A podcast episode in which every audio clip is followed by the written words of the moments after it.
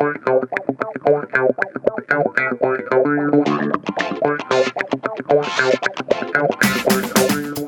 und herzlich willkommen beim Higher Success Podcast, deinem Podcast über Büchergespräche. Wir sind Flora und Sarah und freuen uns sehr, dass du hier bist. Wir haben heute wieder ein Special für dich und zwar ein Interview mit der lieben Adriana. Wir sprechen mit Adriana über ihre Yoga- und Reiki-Reise und natürlich über das Buch im Grunde gut und was sich durch dieses Buch in ihrem Leben geändert hat. Sie teilt viele Momente, viele Erkenntnisse aus dem Buch mit uns. Wir wünschen dir viel Spaß beim Zuhören. Hallo, liebe Adriana. Hallo Sarah, wie schön dich zu hören. Ja, total schön dich zu hören. Herzlich willkommen im Podcast. Da sein darf. Heute sprechen wir über das Buch Im Grunde gut von Rutger Brettmann. Und bevor wir da aber näher eingehen, ähm, unsere Podcast-Zuhörer, die, die kennen dich ja noch nicht. wir zwei haben uns ja bei Glow and Grow, dem ähm, ja, Workshop, kennengelernt vor gut über einem Jahr. Und ich weiß noch, du hast dich vorgestellt und hast gesagt, du machst Yoga und dann sind direkt meine Yoga-Augen äh, aufgegangen. Das auch in den Augen. und genau deswegen hatten wir da jetzt schon ein bisschen länger Kontakt. Aber unsere Zuhörer, die kennen dich ja noch gar nicht. Vielleicht magst du mal kurz sagen, wer du bist und was du zurzeit so machst. Ja, das mache ich sehr gerne. Ähm, ich bin Adriana, ähm, ich bin 25 Jahre alt und ähm, aktuell studiere ich noch digitales Business, habe aber auch schon einen Studiengangswechsel und eine Ausbildung hinter mir. Und wie du gerade schon erwähnt hast, äh, kennen wir uns durch äh, Glow and Grow, diese Netzwerkveranstaltung, den Workshop-Tag. Und ja, dazu bin ich gekommen, weil ich 2019 meine Yogalehrerausbildung gemacht habe und wollte ja, wie ähm, auch schon im Podcast von Marlene erwähnt, gar nicht hingehen, weil ich gedacht habe, boah, ich bin ja gar kein Gründer. Ich mache ja nicht. Vielleicht sind da irgendwie voll die krassen Menschen und ich habe ja nicht mal irgendwie gerade einen Ort, äh, an dem ich Yoga teilen kann. Und ja, so haben wir uns ja dann auch kennengelernt und es waren super krasse Menschen da, aber in dem Sinne, dass es total die Herzensmenschen waren. Und ähm, das bereichert mich einfach dieser Tag bis heute. Mittlerweile habe ich auch eine Reiki-Ausbildung ähm, gemacht und ja, teile jetzt äh, Yoga auch ähm, in Form von äh, einem Retreat in 2021. Jetzt im letzten Jahr durch Corona ist da nicht so viel gegangen. Gab ein paar Monate lang Online-Yoga, das habe ich ausprobiert, mich da mal rangewagt. Und ja, ich freue mich heute hier zu sein und ähm, mit dir ein bisschen über ähm, das Buch im Grunde gut zu kontemplieren, weil ich glaube, dass wir dazu ein paar schöne Gedanken zu verlieren haben. Total schön. Ich musste gerade ein bisschen schmunzeln, als du sagtest, du machst ja nichts und dann zählst du auf ja. Yoga, Retreat, Reiki. Also jetzt habe ich ja ganz, äh, jetzt habe ich ganz meinen Werkstudentenjob vergessen. Ja. Verdiene ich ja hauptsächlich mein Geld, um mich über Wasser zu halten. Ähm, naja, ähm, darf ja dann hinten runterfallen. Ich denke auch sehr, sehr häufig irgendwie, ähm, ich mache irgendwie voll, voll wenig und ich könnte mehr mehr machen. Und wenn man es dann so aufzählt und mal vor Augen geführt bekommt, ja, dann sind es ja schon irgendwie ein paar Sachen. Aber es fühlt sich irgendwie nicht so an. Aber ich glaube, das ist auch ganz gut. dann ist es vielleicht auch einfach das Richtige, weil ich finde, das dann Arbeit zu nennen, fühlt sich dann auch nicht passend an, wenn man das macht, ja, was so seinem, aus seinem Herzen auch herauskommt, dann finde ich, ist es manchmal dieses Wort Arbeit so bei mir zumindest. Ja, absolut. Ich weiß, was du meinst. Ich muss manchmal so ein bisschen aufpassen, dass ich den Fokus da nicht verliere. Es fühlt sich nicht wie Arbeit an ähm, und ich liebe es dann irgendwie mehrere Dinge auf einmal zu jonglieren und ja, muss man wirklich nur aufpassen, dass man sich da gut strukturiert und den Fokus nicht verliert, dass ähm, ja, die Energie dahin fließt, äh, gleichermaßen, äh, wo sie hinfließen soll. Ja, total schön. Magst du uns noch verraten, weil das fand ich auch super spannend, als du dich vorgestellt hast, wo du deine Yoga-Ausbildung gemacht hast? Mhm, sehr gerne. Ähm, meine Yoga-Lehrerausbildung habe ich ähm, auf Teneriffa gemacht, total schön in einer Yogaschule und hatte echt total Glück. Ich wusste vorher nicht ähm, so genau, weil wenn wir ins Yoga einsteigen, dann haben wir diese ganzen verschiedenen Yoga-Stile, die im Endeffekt auf ein Yoga zurückzuführen sind, auf die Yoga-Philosophie. Ähm, aber ich finde, als ja, Yoga-Anfänger würde ich jetzt nicht sagen. Ich mache ja schon seit ich 16 bin Yoga. Aber ähm, als jemand, der sich nicht so richtig intensiv mit dem traditionellen Yoga, der Philosophie und so weiter bisher beschäftigt hat, fand ich es ein bisschen schwierig, da sorgfältig auszuwählen, welche Ausbildung möchte ich denn machen, um tiefer einzutauchen.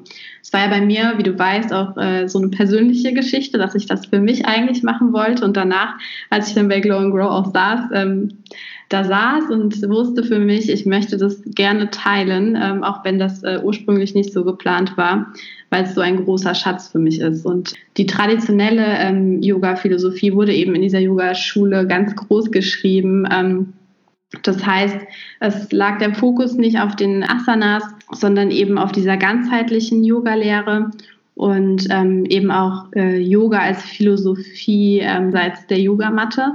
Und da habe ich mich einfach so abgeholt gefühlt und bin immer noch so dankbar dafür, dass ich dieses Setting gefunden habe mit diesen großartigen Lehrern, weil mich diese Yogalehrerausbildung bis heute so bereichert hat. Dadurch bin ich, muss ich sagen, auch nochmal intensiver in dieses Thema innere Arbeit eingetaucht. Und ja, was sich seitdem entwickelt hat, ist ja eine große Bereicherung. Und deshalb ähm, ja, teile ich ja auch unter anderem jetzt auf Instagram ja alles, was mir dabei geholfen hat, immer mehr in Verbindung mit mir zu kommen und äh, lerne dabei immer wieder großartige Menschen kennen, wie dich zum Beispiel.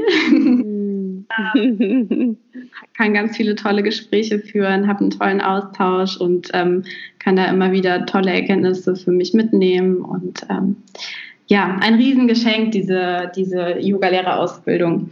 Ja, voll schön. Und auch, wo du das gemacht hast, äh, das fand ich auch sehr spannend, weil das hatte ich mit Teneriffa überhaupt nicht in Verbindung gebracht. Mhm.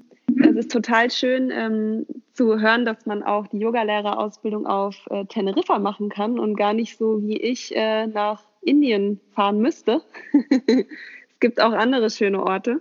Was du sagst, äh, dein Instagram-Account, da kommen wir ja auch nochmal später dazu, wie man sich mit dir verbinden kann. Aber das finde ich auch ähm, eine total geschmackvolle Seite, die du da entwickelt hast, mit super schönen Bildern und Sprüchen und Texten auch. Was mich noch interessieren würde, du nennst dich ja dies, das, Asanas. Wie kam es denn dazu? Mich hat es wahnsinnig gefreut, ähm, auf Teneriffa was zu finden, ähm, weil ich natürlich auch mit Indien geliebäugelt habe. Aber das ein Ding war, was ich ganz für mich alleine ähm, machen wollte. Also ich hatte irgendwie keine Freundin oder sowas noch ähm, mit am Start, die das mit mir gemacht hat. Und da war mir Indien dann schon nochmal so eine Hausnummer zu groß. Ich wollte ja dann auch ähm, an dem Yoga-Teacher-Training teilnehmen und ich habe auch nicht so einen stabilen Magen. Und dann ähm, habe ich gedacht, Indien ist ja sehr eindrucksstark. Also ich habe schon heute wenn du da aus dem Flieger steigst, dann ähm, schlagen dir Gerüche, Farben, Sinneseindrücke aller Art ja ins Gesicht, in die Ohren, ich weiß nicht. Oh ja, überall hin, Adriana. Mit ähm, richtig krassen Eindrücken und dann habe ich gedacht, okay, ich möchte mich ja gerne dann auf das Yoga auch konzentrieren können. Ähm, ich schaue mal, ob ich in Europa etwas finde.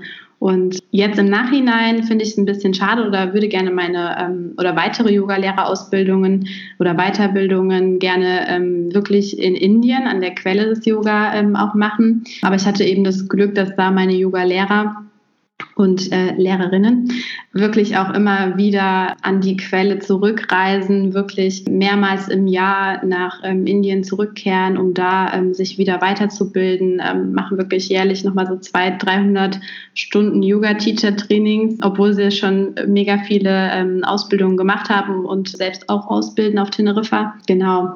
Jetzt hattest du aber noch gefragt, warum äh, mein Yoga-Account beziehungsweise mein Instagram-Account äh, dies das Asanas heißt. Und zwar, weil ich ja nicht nur Asanas teile, man findet auch ganz, ganz wenige Bilder oder Stories von mir, wie ich Asanas mache, ganz beabsichtigterweise, weil es eben so viel mehr um Yoga noch ent, äh, zu entdecken gibt und ich ja jetzt auch mit dem Reiki ähm, nochmal so ein anderes Tool der inneren Arbeit für mich entdeckt habe, was mir sehr hilft und was ich da auch gerne teilen möchte. Ich möchte es sozusagen nicht nur auf die Asanas beschränken, was das Yoga angeht und ja, insgesamt, was die Tools der inneren Arbeit und Weiterentwicklung angeht, eben auch nicht nur auf das Yoga. Genau. Deswegen heißt dieser Instagram-Account so, wie er heißt. Und äh, viele lesen immer noch ähm, dies, das, Ananas.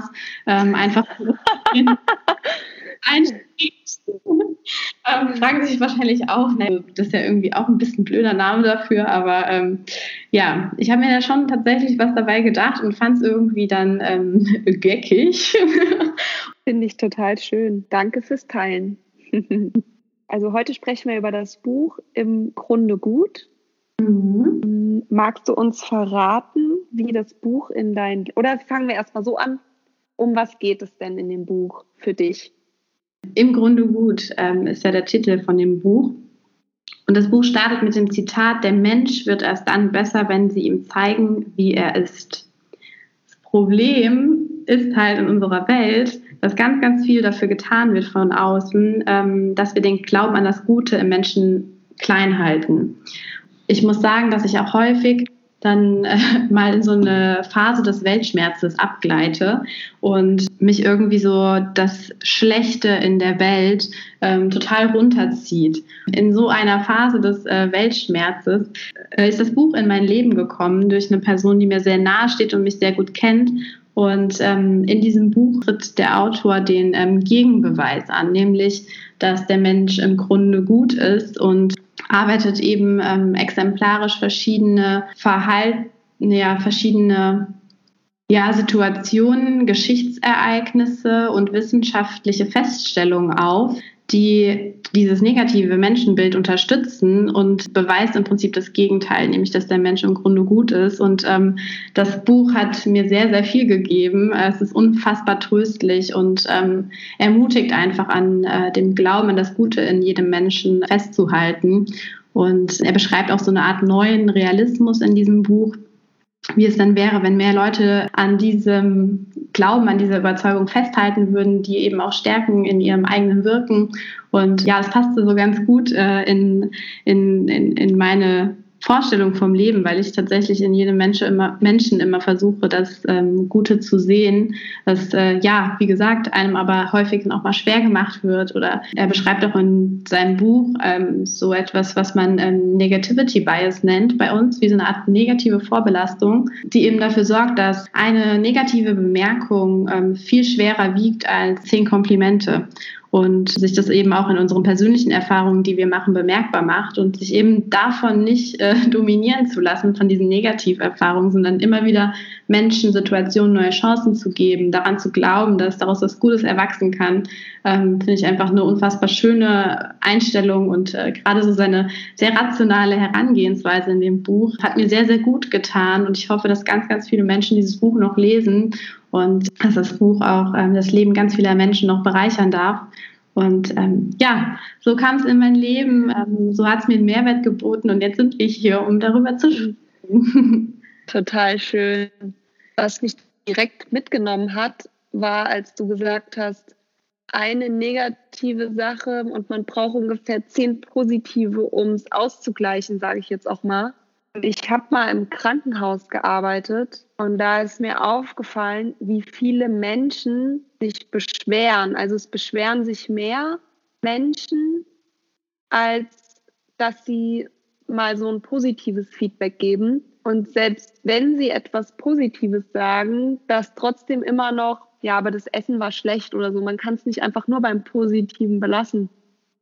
Mhm das schlägt sich ja auch teilweise durch bis in die Sprache. Ne? Also gerade wir Deutschen habe ich manchmal das Gefühl, äh, sind da prädestiniert dafür, ähm, einfach in unserer Sprache nicht so positiv zu sein. Ähm, Wenn das Essen zum Beispiel ganz äh, uns gut geschmeckt hat, äh, neigen wir ja auch dazu zu sagen, ja, es war nicht schlecht. ja, genau kennen. Also das, ist, das kommt ja noch dazu, dass wir, ähm, dass wir dem Negativen so viel Aufmerksamkeit schenken und es wird auch in dem Buch erläutern, warum das so ist. Und dass aber eben auf der anderen Seite, wenn wir was Positives erleben, wir das nicht genauso sehr feiern, ähm, also nicht feiern, weil wenn was Negatives passiert, aber weißt du, was ich meine? Dem ähm, nicht so ein positives Gewicht auch geben. Also wenn man jetzt sich eine Waage vorstellt und diese ganzen negativen Ereignisse auf der einen Seite oder die negativen Sachen, die man bemerkt, ähm, und die mit einem Gewicht bemessen würde, dann würden wir wahrscheinlich immer das schwerere Gewicht auf der rechten Seite, also auf der negativen Seite ähm, verorten und würden dann aber ein ganz, ganz leichtes Gewicht, weil es ja nur nicht schlecht war und nicht wirklich mhm. gut, ähm, auf der anderen Seite. Und so wird es halt unfassbar schwer, so eine positive Tendenz zu schaffen. Ne? Also, mhm. das ja, total.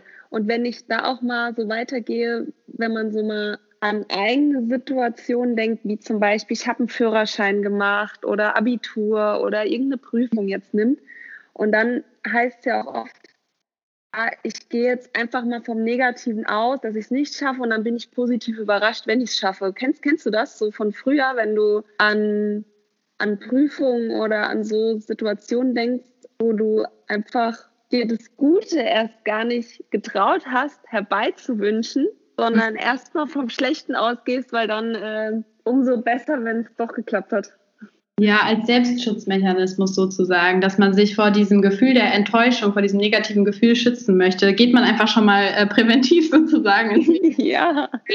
Also irgendwie nicht so gut. Ich meine, ich kenne mich jetzt mit dem Gesetz der Anziehung nicht so gut aus, aber ich würde mal behaupten, dass es nicht unbedingt förderlich ist, wenn wir so diese ähm, negative vielleicht nicht, aber ja eher nicht so positive ähm, Haltung einnehmen. Ja, ich glaube, das ist nicht so förderlich tatsächlich. Also ich meine, ich kann es verstehen und äh, so ging es mir auch schon oft, dass ich gesagt habe, ach nee, ich bin ja auch jemand, der sich sehr schnell begeistert und sich ähm, sehr schnell ähm, alles schon ausmalt, obwohl gar nichts äh, fest, fest ist. ja, man, ähm, es macht Sinn, sich da auf dem, auf dem Boden der Tatsachen zu holen in so einer Situation auf jeden Fall und nicht zu viel zu erwarten. Auf der anderen Seite frage ich mich gerade, wem dient diese Limitierung? Ne? Also was ist, wenn wir, wenn wir diese Limitierung überwinden? Also es ist doch toll, irgendwie noch mehr zu erwarten und dann vielleicht auch überrascht zu werden.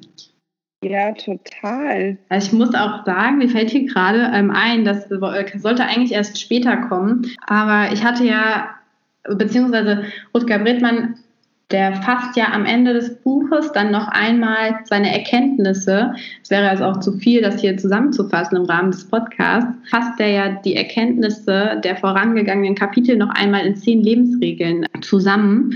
Und eine dieser Lebensregeln lautet eben auch, geh im Zweifel vom Guten aus.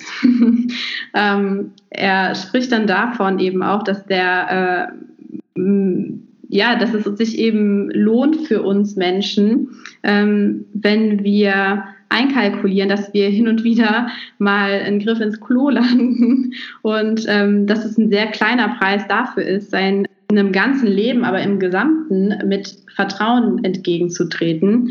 Und dass sich Menschen natürlich oft schämen, wenn man, wenn man, wenn man sie hereinlegt oder sie ähm, ja jemandem Vertrauen geschenkt haben und es wird enttäuscht oder eine Erwartung hatten, eine große Vision und die dann so nicht stattfindet, dass der Realist vielleicht sogar stolz darauf ist, ähm, dass er sozusagen sich gar nicht erst so große Hoffnungen gemacht hat die vielleicht so ein bisschen fernab der Realität auch äh, gelegen haben. Aber er sagt eben, dass man sich doch, wenn man noch nie betrogen wurde, wenn man noch nie sein Vertrauen umsonst verschenkt hat, mal fragen soll oder mal darüber nachdenken soll, ob man eigentlich mit genügend Vertrauen im Leben steht. Und das fand ich echt einen mega guten Punkt. Und der hat mich dann wirklich auch nochmal ähm, darin unterstützt, wirklich auch immer wieder Situationen und Menschen neue Chancen zu geben. Voll.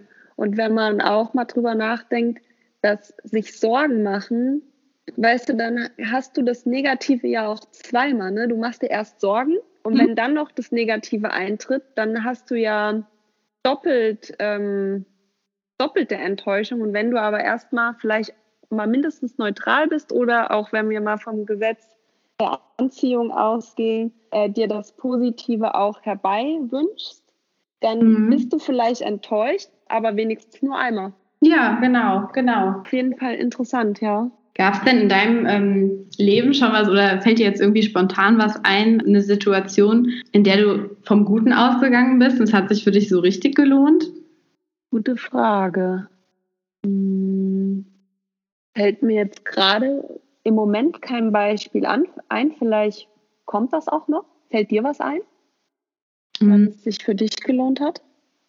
Mm, mir fällt tatsächlich nur so eine ganz, äh, nur so eine Kleinigkeit ähm, ein. Und zwar, dass ähm, als ich mich mit einer alten Schulkameradin getroffen habe, beziehungsweise wir waren nur oberflächliche Bekannte, irgendwie vier Jahre nach der, äh, nach dem Schulabschluss und wir eigentlich dachten so, ach, uns hat eigentlich nie irgendwie was verbunden und wir hätten jetzt auch nicht unbedingt gedacht, dass wir nochmal zusammen Kaffee trinken gehen. Wir haben uns beiden sozusagen dann die Chance gegeben, uns einfach mal zu treffen und zu schauen, wo wir jetzt stehen und ähm, daraus ist jetzt wieder eine etwas engere Verbindung entstanden, ähm, die, sehr, die ich persönlich sehr bereichernd finde.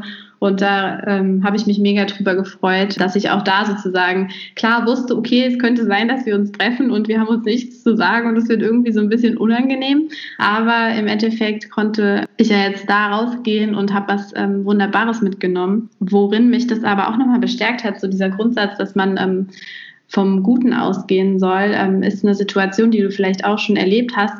Ach so, ich möchte noch mal einen kurzen Einschub machen. Die Leute, die das sich jetzt hier anhören, diesen Podcast, können ja gerne ähm, darauf noch mal Bezug nehmen und mit uns die Situationen teilen, in denen sie vielleicht schon mal vom Guten ausgegangen sind und sich so richtig gelohnt haben. Das fände ich mega cool.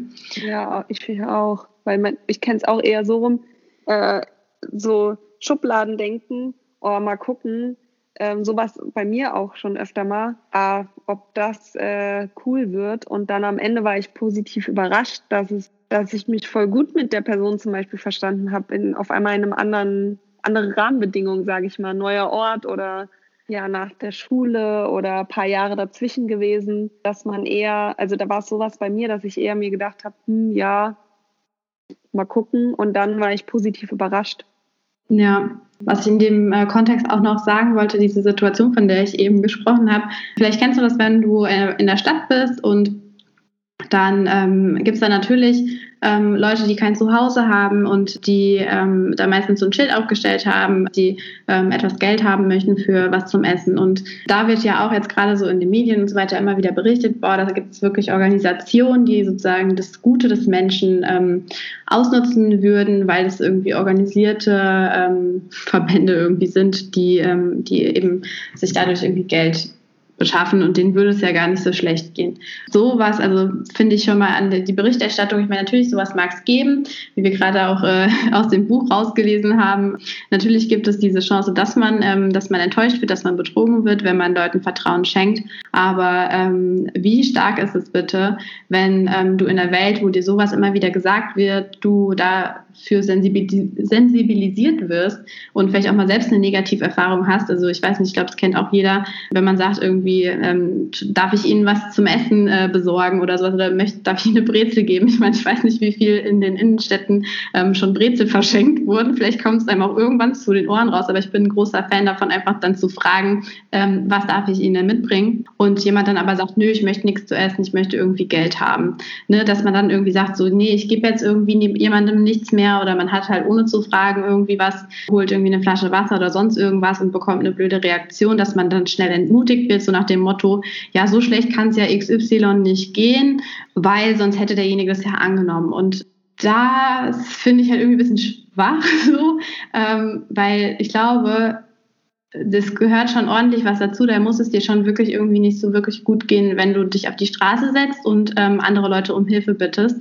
Vor allem in so einer Form, ähm, wie das in den Innenstädten der Fall, in den Innenstädten der Fall ist. Da hat mich das auch nochmal voll ermutigt, dann zu sagen, okay, ich halte daran fest, auch wenn ich eine Negativerfahrung äh, mache, trotzdem versuche ich nicht alle wieder, wie du gerade gesagt hast, so in eine Schublade zu stecken, sondern dem nächsten Menschen, dem ich begegne, eine Chance zu geben.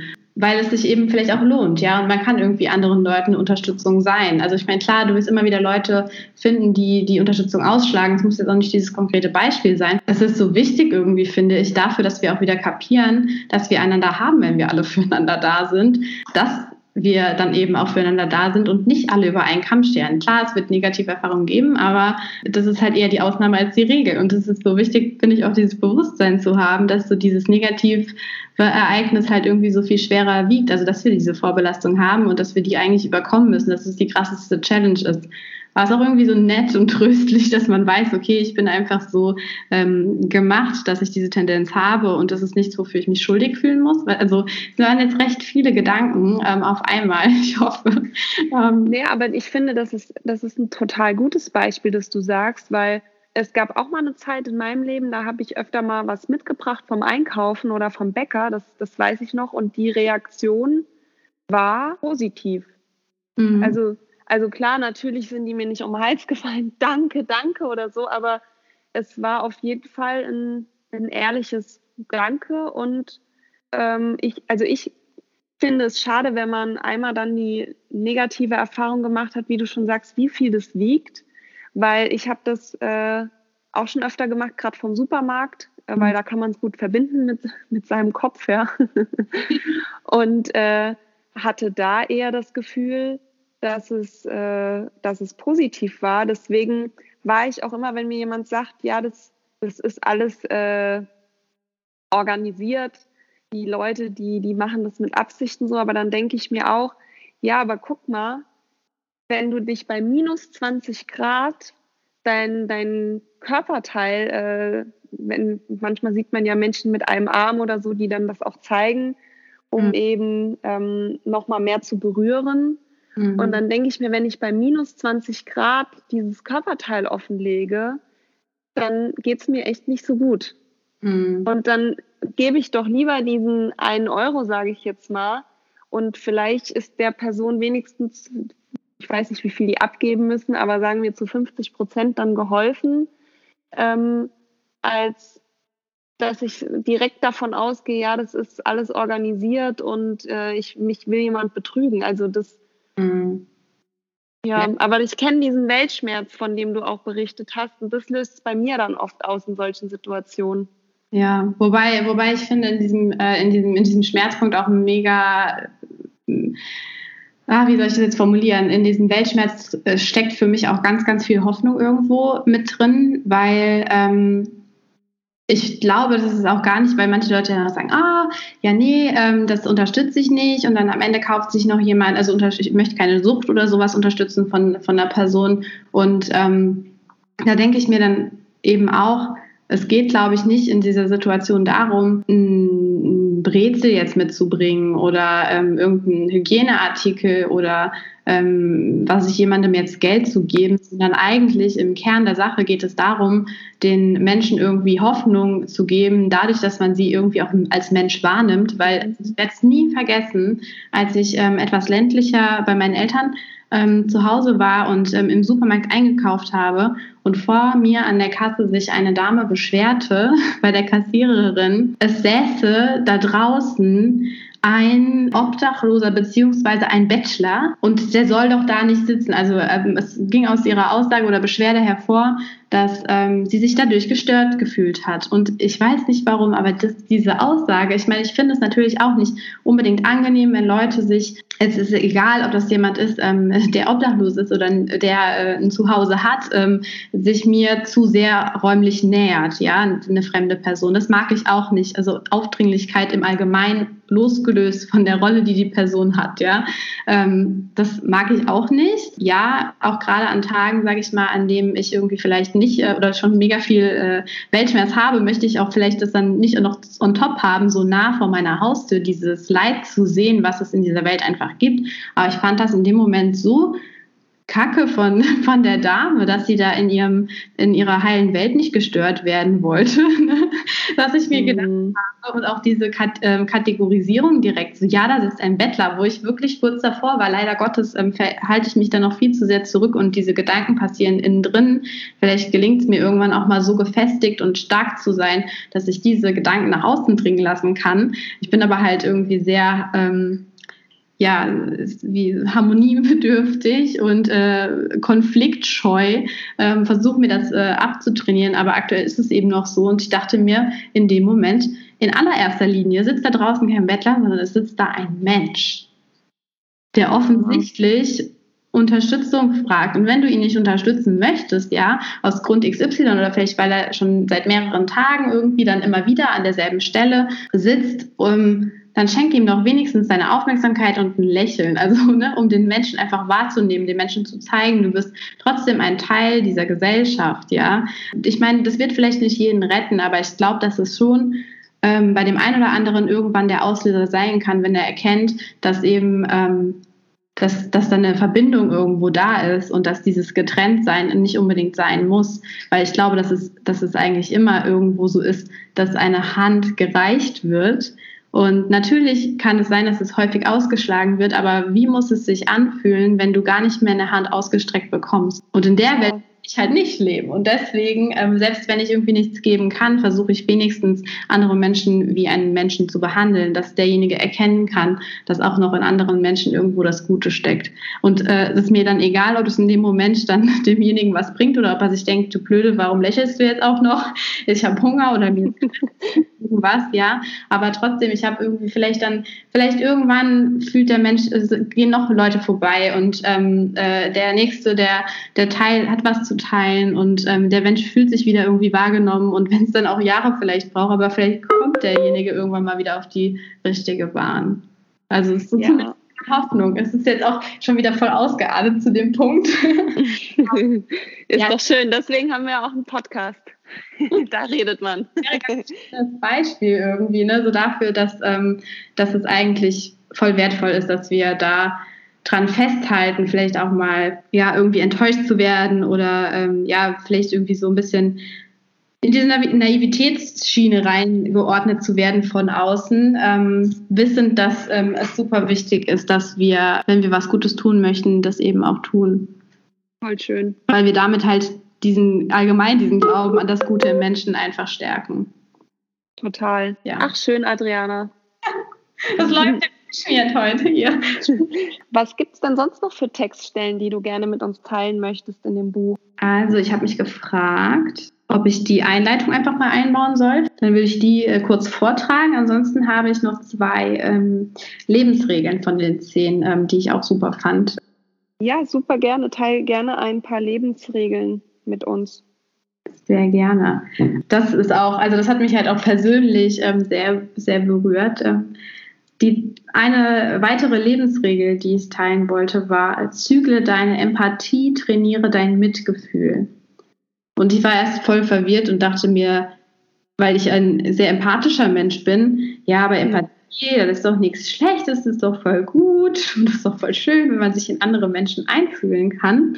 In diese, Im Verlauf des Buches ähm, erklärt er auch den Unterschied zwischen Empathie und Mitgefühl und der war mir eben vorher nicht so wirklich bewusst. Ähm, ja, mir auch nicht. Deswegen wäre das super cool, wenn du uns erklären könntest, was damit gemeint ist, weil ich denke mir auch erstmal gerade, hä, warum soll ich nicht empathisch sein? Das ist es doch. Ja, ja, ich muss auch sagen, Empathie dachte ich ganz, ganz lange so, dass es so unfassbar toll ist, dass es voll die Stärke ist. Und ja, ich glaube auch, dass ähm, Empathie irgendwo vielleicht mehr in Richtung Mitgefühl von der Bedeutung her ähm, eine richtige Bereicherung sein kann. Ähm, dass es auch wichtig ist, dass äh, Menschen ja empathisch im Sinne von mitfühlend sind. Ja, ich ähm, wollte ganz kurz erklären, was das, ähm, was der Unterschied ist. Und zwar schreibt Bredmann in dem Buch, dass er vor einigen Jahren ähm, von einer Neurologin eingeladen wurde, beziehungsweise nicht er eingeladen wurde, sondern diese Neurologin einen ähm, Mönch, der also sehr stark war im Thema Meditation, ähm, eingeladen hat, um einen Vormittag in ihrem Gehirnscanner zu verbringen. Weil eben diese Neurologin sich gefragt hat, was in unserem Gehirn passiert, wenn wir Empathie empfinden. Und noch wichtiger eben hat sie sich in diesem Experiment dann gefragt, ob es auch eine Alternative zu Empathie gibt. Dieser Mönch äh, musste sich einen Dokumentarfilm anschauen über einsame Waisenkinder in einem rumänischen Heim. Und ähm, am nächsten Tag wurde eben sein Gehirn mit einem Scanner untersucht. Und ähm, die Neurologin hat ihn gebeten, sich an die leeren Blicke der Kinder zu erinnern, an diese mageren kleinen Körper. Und das hat dieser Mönch, der ja in Gedankenkontrolle ganz, ganz stark war, versucht, ähm, sich so gut wie möglich, so intensiv wie möglich vorzustellen, wie sich eben auch die Kinder gefühlt haben. Nach einer Stunde war der da total ausgelaugt und ähm, diese Neurologin beschreibt eben diesen, diese Situation als den Effekt, den Empathie auf den Menschen hat, dass Empathie eben echt anstrengend für uns ist und im Prinzip keiner Partei hilft. Also es wird dann im Weiteren noch erläutert, also sie hat sich ja auch nach der Alternative gefragt. Ähm, wenn Empathie nicht, was kann uns dann dabei helfen, uns in andere einzufühlen und ähm, eben da vielleicht auch Unterstützung anzubieten? Und dann hat sie eben als Alternative herausgefunden, dass ähm, diese Alternative zur Empathie Mitgefühl heißt. Sie sagt, im Gegensatz zu Empathie kostet Mitgefühl keine Energie. Mitgefühl ist beherrschter, distanzierter und konstruktiver. Es führt nicht dazu, das Leid eines anderen zu teilen, hilft jedoch dabei, dessen Leid zu erkennen und anschließend aktiv zu werden. Mitgefühl verleiht Energie. Das ist genau das, was wir brauchen. Und das finde ich super sinnvoll, ähm, weil Empathie im Prinzip uns die Energie raubt und Mitgefühl uns die die Energie schenkt, die wir brauchen, um zu erkennen, ne, was der anderen Person fehlt, welche Unterstützung sie vielleicht braucht. Und ähm, wir dann eben auch in Aktion treten können, um die Situation der anderen Person zu verbessern. Sie nennt da jetzt ein Beispiel, ähm, sie sagt, also das finde ich konkretisiert das Ganze nochmal, diesen Gedanken. Wenn ein Kind sich vor der Dunkelheit fürchtet, möchte man als Elternteil nicht die Angst des Kindes empfinden und in einer Zimmerecke weinen. Das wäre Empathie. Nein, man möchte trösten und beruhigen, in Klammern Mitgefühl. Ja, und jetzt fragt sich eben Rutger Bredmann, sollen wir jetzt alle so wie ähm, der Mönch anfangen zu meditieren?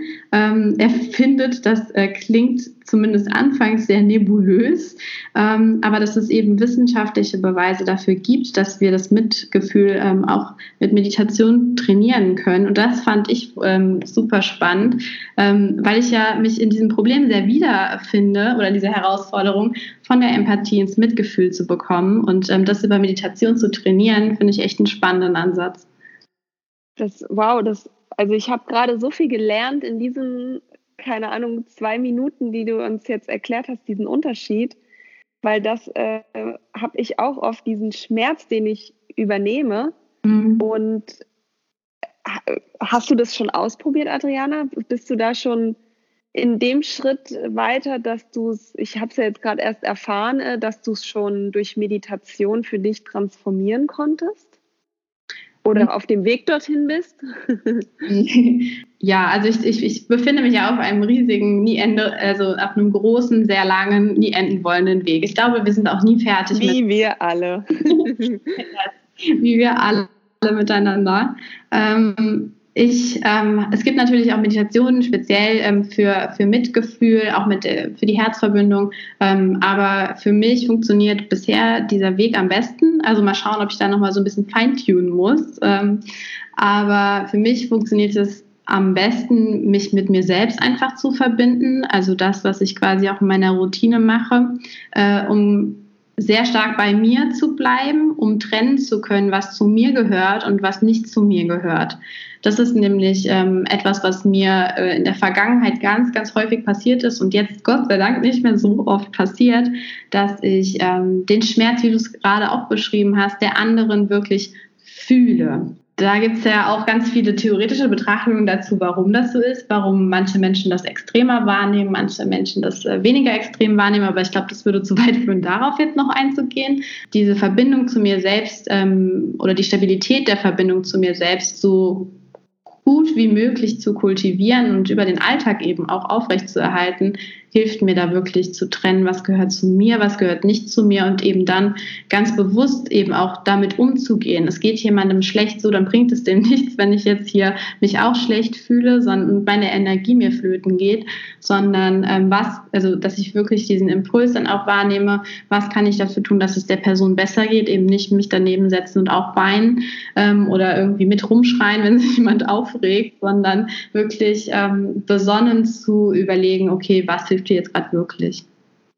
Wow, danke. Und auch äh, eine Grenze zu ziehen ähm, an der Stelle, wo ähm, jemand, wo man vielleicht jemandem die Hand reicht und die Hand ausgeschlagen wird, ne?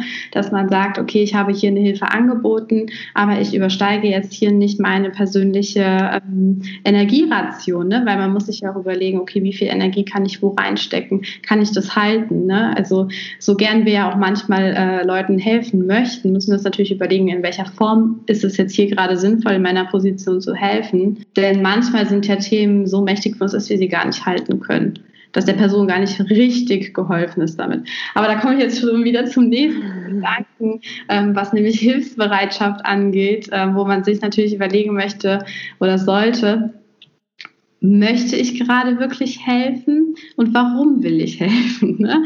Ähm, aber egal, das machen wir in einer anderen Podcast-Folge. sehr ab. Ja, das sind doch schon mal schöne Aussichten. Ich bin bereit. Ja, wir auch. Und wir sind auch bereit noch für eine weitere Lieblingsstelle aus dem Buch von dir. Sehr, sehr gerne. Das ist ähm, dann sozusagen die letzte Lebensregel, die ich auserwählt habe, um in diesem Podcast noch zu kommen, aber zumindest in diese Folge. Und natürlich soll das Buch, das Buch ja auch noch interessant bleiben für alle Zuhörer und Zuhörerinnen. Wenn wir jetzt alles vorwegnehmen, brauchen sie es ja gar nicht mehr lesen. Aber ich glaube, es geht schon hervor aus, ähm, aus, aus unserem Podcast, aus dieser Folge jetzt, ähm, dass dieses Buch echt einen enormen Mehrwert bietet. Total. Die dritte Lebensregel, die ich mitgebracht habe, ist, meide die Nachrichten. Und es triggert jetzt wahrscheinlich einige Zuhörer und Zuhörerinnen, aber ich möchte da gerne noch mal so ein bisschen näher drauf eingehen. Ich bin kein Fan davon, ähm, die Nachrichten, die Medien zu verteufeln, wie das in der Yoga-Bubble leider Gottes äh, ab und zu mal passiert. Das finde ich nicht so gut, denn ich glaube, es bringt nichts, wenn wir die Augen davor verschließen, uns gar nicht damit auseinandersetzen, was halt um uns herum passiert.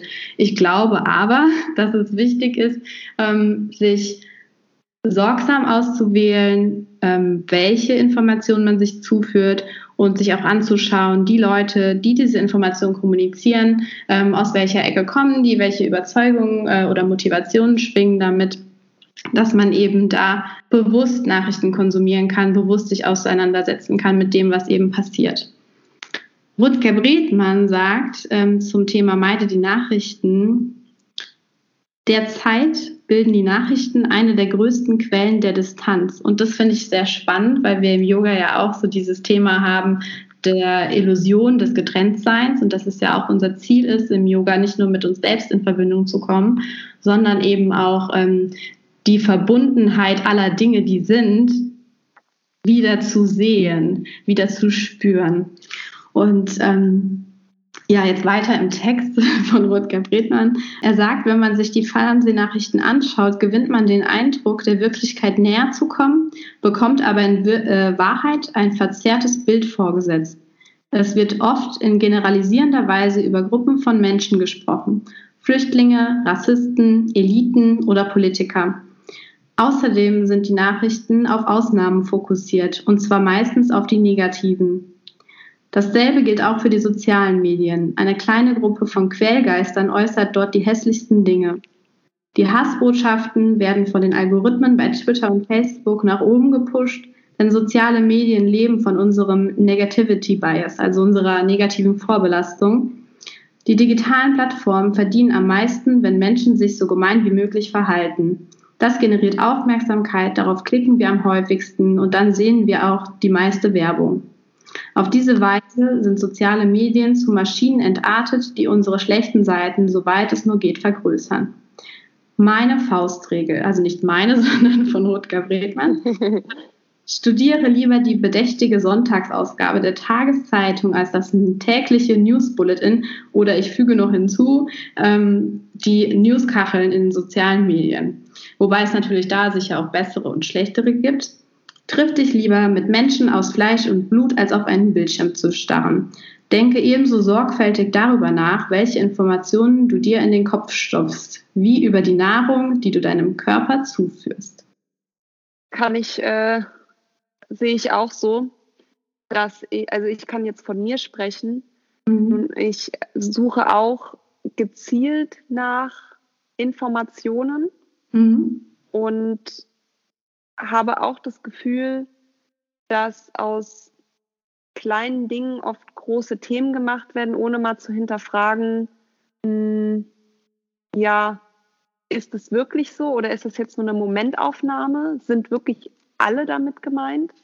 Mhm. Und was mir zu dem Thema auch einfällt, ich habe ja langere Zeit auch im Marketing äh, mhm. gearbeitet und da nimmt man halt auch, äh, ja, manchmal so, wartet man auf gefundenes Fresschen, ne? Dass man, also es wird manchmal größer gemacht, auch von der Person, die das vielleicht veröffentlicht, als dass es letztendlich ist. Und das weiß ich aus eigener Erfahrung, weil das mein Job war. ja auch im Marketing tätig, das habe ich auch gelernt ursprünglich, ähm, wo es natürlich ähm, darum geht, die Bedürfnisse der Menschen zu verstehen, äh, der Kunden zu verstehen. Und ähm, ja, das ist natürlich eine gefährliche Geschichte oder eine Gratwanderung ab und zu, je nachdem, welche Motivation natürlich der Auftraggeber auch hat. Ja, es mir halt auch, dass es super wichtig ist, ähm, da jetzt wirklich nicht zu sagen, nee, ich traue da niemandem mehr, sondern wirklich sorgsam auszuwählen und sich auch wirklich immer wieder Gedanken darüber zu machen, was äh, steckt hinter dem Absender. Ne? Äh, zum Beispiel die Medien oder soziale Medien, äh, was steckt dahinter? Es steckt Reichweite dahinter. Dahinter steckt natürlich wie so oft äh, Geld. Ne? Klar, es gibt viele Leute, die ähm, auch versuchen, wertvolle Informationen zu generieren, ähm, die sich da wirklich Mühe geben. Aber ähm, ich finde, es ist wichtig, dass man sich damit auseinandersetzt. Und äh, was mich auch ein bisschen schockiert hat, in dem Buch wird ja exemplarisch auch rausgearbeitet, wie teilweise ähm, in ähm, dem Verlauf der Geschichte Ereignisse von äh, Regierungen einfach ähm, manipuliert und falsch dargestellt wurden, wo ähm, die Wissenschaft ähm, ja, Erkenntnisse ähm, veröffentlicht hat von einem Wissenschaftler, der ja Studie, also die Ergebnisse seiner Studie manipuliert hat ähm, und das jetzt erst durch die Untersuchung eben aufgefallen ist und dass aber sich das quasi, das Wissen, was er als neue Erkenntnis verkauft hat, eben so für bare Münze ge genommen wurde und sich weitergetragen hat in viele ähm, weitere Generationen an Wissenschaftlern, ähm, die vielleicht da nicht nochmal in die Überprüfung dieser Aussage gegangen sind, beziehungsweise die Aussage schlüssig vielleicht war, aber ähm, die Umstände der ähm, Studie an sich eben ja nicht keine saubere, nicht sauber aufgebaut waren. Und ähm, ich muss sagen, ich bin ja eigentlich kein Fan der Akademisierung jeglicher äh, Berufsfelder. Aber ich finde so dieses wissenschaftliche Arbeiten macht was mit einem. Also es, es zeigt einem einfach, wie wichtig das ist, sich auch mit den Quellen zu beschäftigen, aus denen man Informationen bezieht. Da durch das Buch ist mir jetzt auch nochmal bewusst, geworden, dass äh, man gar nicht oft genug sich überlegen kann, der Autor, ähm, woher kommt er denn, äh, wie ist seine Einstellung, seine Sicht auf die Dinge und auch auf das Leben, um ähm, dann auch beurteilen zu können, ja, aus welcher Ecke diese Informationen kommen. Und ähm, ja, weil ich ja auch nicht so ein Fan bin von, ähm, von, von, von den allgemeinen Nachrichten und so weiter, ähm, dachte ich, ich bringe noch eine kleine Empfehlung mit in diesen Podcast rein. Gerne. Denn ähm, seit Corona ähm, eigentlich höre ich nur noch einmal in der Woche ungefähr eine Stunde Nachrichten, also ein Podcast, der nennt sich Lage der Nation. Und ähm, da wird eben von den zwei ähm, Hosts ähm, sehr sorgfältig und äh, möglichst differenziert aufgearbeitet, was in der Welt so geschieht. Denn ich weiß nicht, wie es dir geht, aber wenn ich die Tagesschau einschalte, habe ich zwar so eine kurze Momentaufnahme von dem, was in der Welt passiert, aber gar keinen Zusammenhang zu den Geschehnissen, die noch drumherum passieren oder die dazu geführt haben, dass manche Dinge passieren. Und ähm, das arbeiten die beiden wirklich mit einem sehr, aus meiner Sicht, gesunden und differenzierten Blick auf die Dinge auf, geben ganz viele verschiedene unterschiedliche Quellen an, an, der, äh, an denen sie sich ähm, bedienen. Natürlich darf sich da auch jeder ähm, anschauen, aus welcher ähm, aus, der, aus welcher Ecke der politischen Orientierung zum Beispiel auch jetzt äh, die beiden Hosts kommen ähm, und inwieweit das mit ähm, der Person, die das äh, Ganze dann hört, auch in Einklang äh, steht.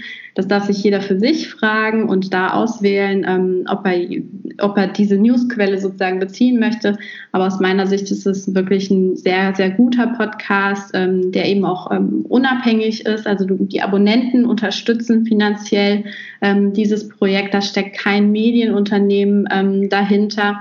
Ich glaube, das äh, Krasseste, was die jetzt irgendwie an Monetarisierungsmaßnahmen hatten, war neben dieser Abonnementoption ähm, irgendwie eine Kooperation für einen Nahrungsmittelversand. Also ich glaube, das ist äh, schon eine recht vertrauenswürdige Quelle. Und ich merke auch, dass mir das gut tut, da ganz bewusst und selektiert ähm, die Nachrichten zu konsumieren, um mich eben mit dem Weltgeschehen auseinanderzusetzen, ähm, aber eben auf eine gesunde Art irgendwie. Total schön. Also danke für deinen Hinweis auf jeden Fall. Ich werde da auf jeden Fall mal reinschauen. Ähm, Finde es auch immer gut, mh, hm, wie du schon sagst, sich zu informieren, aber halt darauf zu achten, ja, ich finde es immer schwer zu sagen, objektiv, weil sobald du etwas machst, legst du es ja trotzdem immer deine Persönlichkeit mit rein und äh, die, je nachdem, wie du die Wörter auch verwendest, steckt ja dann doch auch immer eine Wertung vielleicht drin. Mhm. Ähm, aber ich finde, wenn man da sich das im Hintergrund behält und immer mal wieder hinterfragt, zum Beispiel, da kommt eine neue Studie raus, aha, wer ist denn der Auftraggeber? Weißt du, dass man so gewisse Dinge einfach mal im Hinterkopf behält und mal hinterfragt, äh, ist das jetzt wirklich ganz genau so oder ist es interpretiert? Ähm, ich finde, das äh, ist auf jeden Fall ein wichtigen Punkt, den du da nochmal genannt hast. Jetzt haben wir ja auf jeden Fall schon mal einen kleinen Einblick bekommen. Das war ja erstmal, dass man vom, vom Guten ausgeht. Das wäre der erste Schritt. Dann wir haben über Empathie und Mitgefühl gelernt und dass wir die Nachrichten ja vielleicht einmal wöchentlich äh, konsumieren und uns hinterfragen, wo wir sie konsumieren. Und gibt es denn noch etwas zum Schluss, was du gerne mit uns teilen möchtest? Ja, eine Sache vielleicht, die ich noch im Nachgang, als ich das Buch schon gelesen hatte, ähm, dann für mich so in der, in der Rückschau sozusagen festgestellt habe, weil ich mich gefragt habe, naja, aber ich meine, klar, ich schenke mein Vertrauen ähm, im Zweifel und gehe vom Guten aus, aber es gibt dann halt da wirklich auch nochmal in der Realität irgendwo so den Faktor ähm, des Bauchgefühls. Und ähm, das ist auch gerade so meine ähm, kleine Challenge, mich da noch mehr mit meiner Intuition und mit meinem Bauchgefühl zu verbinden. Denn ich glaube, wenn wir da noch öfter in uns reinhören, wenn wir tatsächlich an so einer Einstellung arbeiten, dass wir wirklich davon ausgehen, okay, wir vermuten auf jeden Fall immer mal das Beste, wir geben neue Chancen, auch ähm, mit der Möglichkeit enttäuscht zu werden, ist da trotzdem in jeder Situation, in der wir kommen, äh, in die wir kommen, ähm, immer noch unser Bauchgefühl. Und wenn wir da klar genug sind, um zu unterscheiden, oh, ist da jetzt irgendwie gerade eine Negativerfahrung aus der Vergangenheit, die mir ein äh, ungutes Gefühl verschafft? Oder fühlt sich die Situation im Hier und Jetzt gerade irgendwie nicht gut an, dann können wir, glaube ich, auch ganz, ganz zuverlässig selektieren, ähm, ob wir in eine Situation reingehen oder ob wir eine Situation vielleicht besser verlassen sollten. Ähm, genau, das war jetzt noch so, waren noch so meine abschließenden Gedanken äh, zu dem Buch, ähm, was einen vielleicht dann auch im echten Leben sozusagen das ein oder andere Mal schützen kann. Genau, ja. Aber das war's. Vielen, Ciao. vielen, vielen Dank, Adriana. Wenn jetzt jemand da draußen ähm, sagt, oh, ich möchte mit Adriana Yoga machen, Reiki oder mich einfach austauschen zu dem Buch, zu, zum Leben. Wie kann man mit dir Kontakt aufnehmen? Natürlich sehr, sehr gerne einfach äh, am schnellsten über Instagram, äh, über die das Asanas, den Kanal, der ist immer offen, äh, das Postfach ist auch immer offen. Da ähm, freue ich mich echt jedes Mal, wenn ähm, da jemand sich austauschen möchte oder einfach mal ähm, seine Perspektive auf die Dinge da lässt. Ähm, da waren wirklich schon bereichernde Sachen dabei. Natürlich ähm, kann man dann auch, wenn man merkt, okay, da ist Potenzial, um sich nochmal intensiver auszutauschen, ähm, das dann auch, was sich auf den Ursprung, also auf den Kanälen, die es da so gibt, äh, per Zoom, per FaceTime, per was auch immer, dann sicher nochmal vertiefen. Genau, ansonsten sind alle Informationen zu den Aktionen, die ich so mache, also die Retreat zu Reiki-Behandlungen oder aber auch wenn ähm, nochmal Yoga-Events oder sowas anstehen, ähm, alles in den Highlights, in den Stories zu finden oder ähm, am Ende auch im Feed. Genau, da kann man eigentlich ganz gut up to date bleiben. Aktuell ähm, beschränkt sich das äh, auch weitgehend auf Instagram. Ja, super. Dann vielen, vielen Dank, liebe Adriana, fürs Teilen. Und wir sind natürlich gespannt, was du da draußen mitnimmst. Du kannst uns gerne auf Instagram einen Kommentar hinterlassen und mit uns in den Austausch gehen. Und wir freuen uns auf nächste, aufs nächste Mal. Vielen Dank fürs Zuhören. Tschüss. Danke, dass du da sein durfte. Ciao. Tschüss.